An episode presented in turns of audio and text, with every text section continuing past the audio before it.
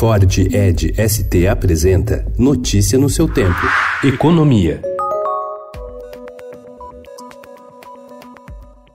O governo quer que Caixa e BNDES antecipem o repasse máximo de dividendos permitido por lei de 50% e 60%, respectivamente, do primeiro semestre. O montante, que pode chegar a 13 bilhões de reais, deve ser usado para liberar parte das despesas federais contingenciadas e impedir um apagão em ministérios e órgãos federais. Com a medida, o ministro Paulo Guedes quer evitar pedido para que o Congresso mude a meta fiscal deste ano. Para que isso não aconteça, o dinheiro dos bancos públicos tem de chegar em até quatro semanas para atrair os estados e municípios para a proposta de reforma tributária do governo federal, o ministro da Economia Paulo Guedes estuda a possibilidade de conceder um incentivo para governadores e prefeitos aderirem ao imposto sobre o valor agregado. Em troca, o governo aceitaria negociar uma fatia da parcela da arrecadação que caberia à União.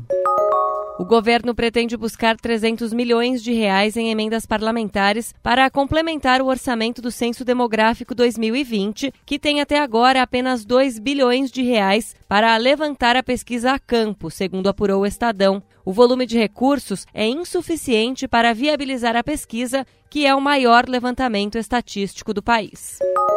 Em entrevista ao Estadão, o presidente do INSPER, Marcos Lisboa, afirma que as reformas estruturadas do país estão andando devagar e a única medida que o governo pode tomar para que o PIB cresça de forma mais expressiva é acelerar essa agenda. Ainda assim, para Lisboa, a economia brasileira não vai mais repetir números superiores a 3%, pois a população não cresce mais como antes. Apesar dos esforços para tentar reativar o mercado imobiliário no país, a atividade da construção permanece em recessão. Já são 20 trimestres consecutivos de perdas que devem ser sucedidos por nova queda no segundo trimestre deste ano, segundo cálculos do Instituto Brasileiro de Economia da Fundação Getúlio Vargas.